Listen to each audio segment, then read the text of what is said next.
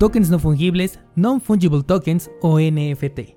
Son un término que tiene pocas probabilidades de convertirse en solo una moda, pues cada día vemos nuevas implementaciones en este sector. Algunas con mucho potencial en sus fundamentales, otros con la característica nativa de ya utilizarse incluso antes de existir la categoría de NFT dentro del mundo cripto, y algunos otros con potencial irracional. Sea cual sea el caso, esta característica, cuya novedad es que ahora está en la blockchain, abre las puertas a un mundo impensable de posibilidades. Por eso, hoy vamos a platicar sobre los NFT, cuál es su potencial caso de uso y la revolución que marcarán en el futuro.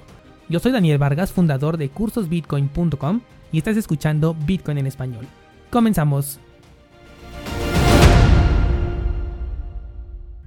Tokens no fungibles. Para definir este tema debo de comenzar por explicarte lo que es fungible y aquello que no lo es. Un token no fungible es aquel que tiene ciertas características que lo convierten en un token único, mientras que un token normal es aquel que puede ser impreso en cadena, y todos son iguales. Sin embargo, algo fungible puede perder esta propiedad por una alteración en su estructura. Te pongo un ejemplo muy sencillo. Una pelota de béisbol.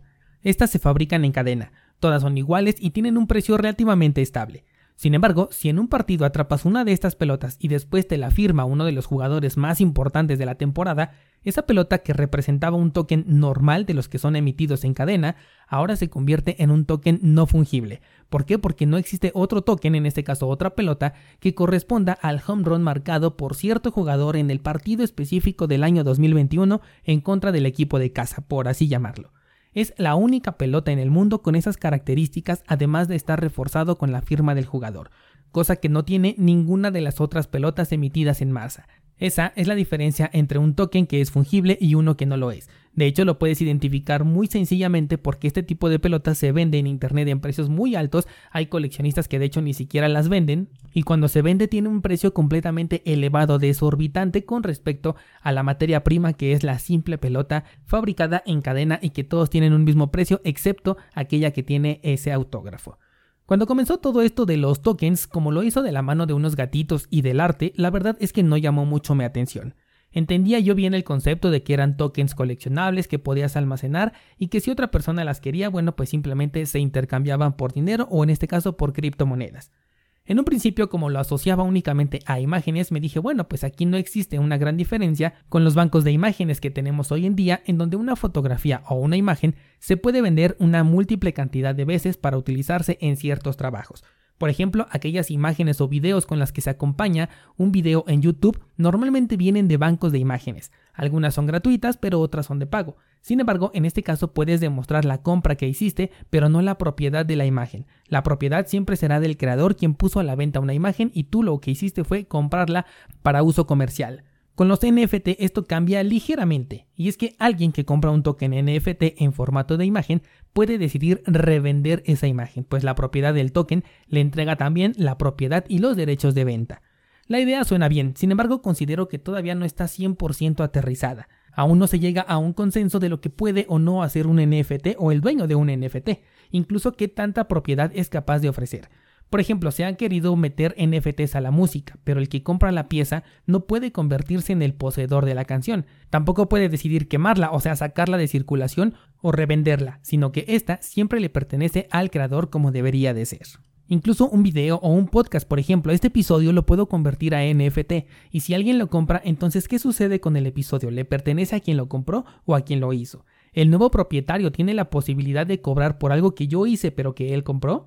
Puede pedir regalías por las ganancias obtenidas por el episodio o puede simplemente desaparecer mi trabajo por el hecho de que lo ha comprado?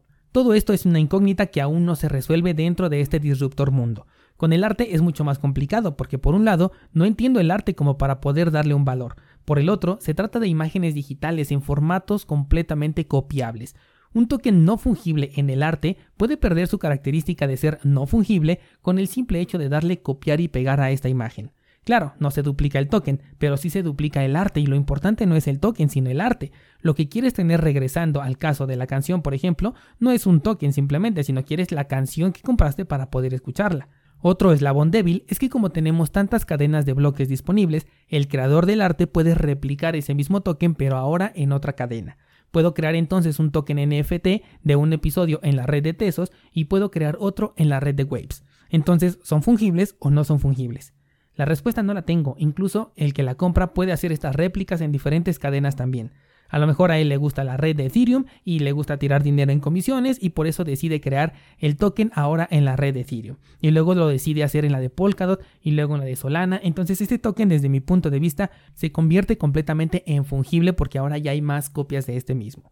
Es todo un caso que aún no se resuelve, pero que sirve como base para futuras implementaciones que sí nos van a traer beneficios.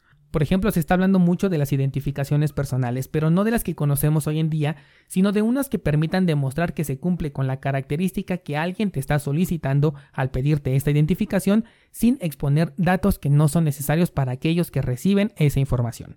Ejemplo, un título universitario cargado a tu identificación personal.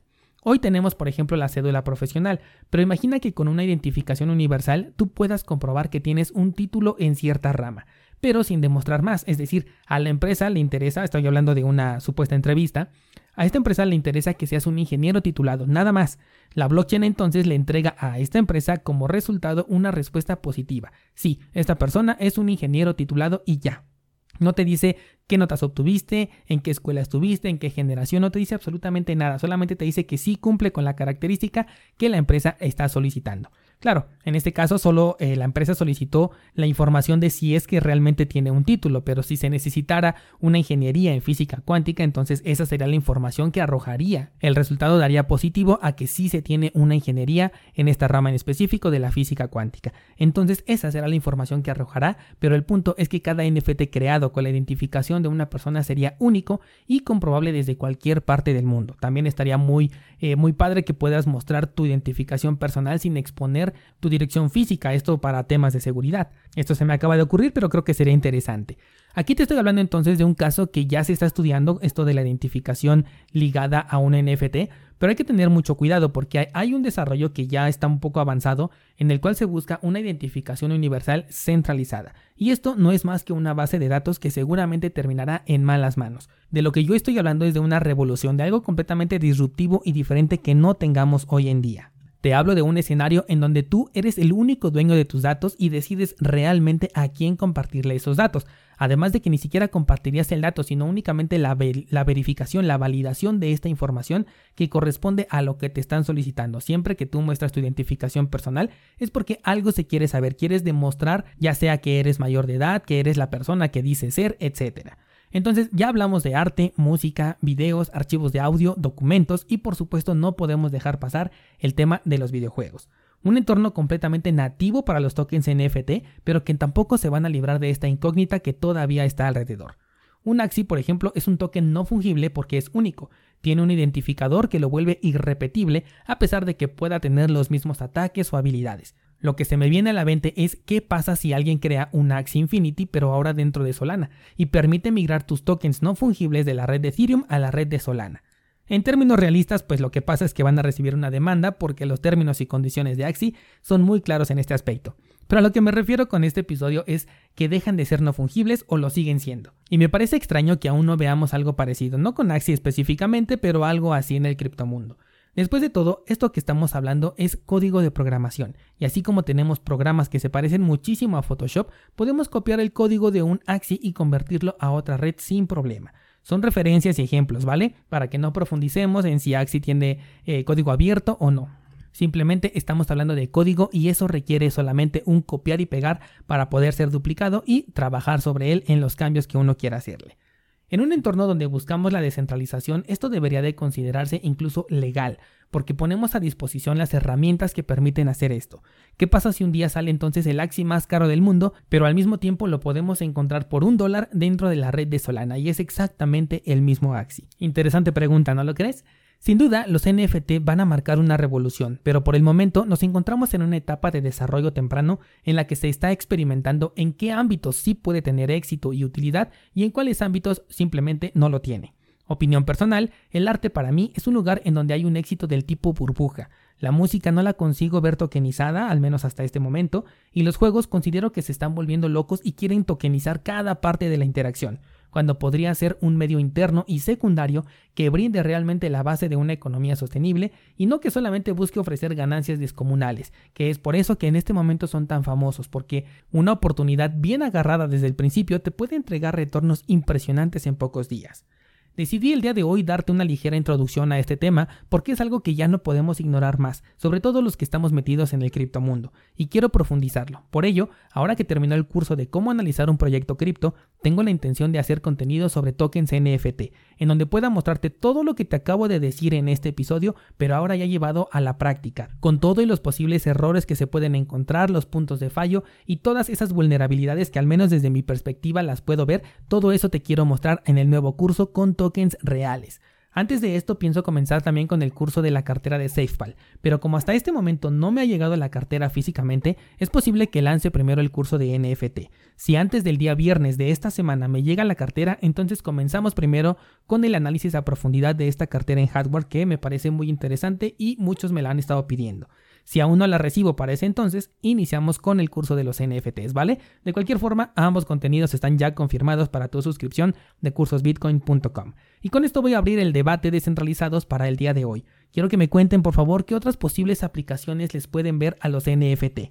Podrían ser, por ejemplo, la representación de propiedad de un automóvil, de una casa, de una herencia, todo aquello que represente propiedad lo podemos tokenizar. Del mismo modo que hoy en día un documento es el que respalda esa propiedad, en el futuro podría ser un NFT. Así que te invito a la comunidad de Discord para abrir el debate sobre los NFTs.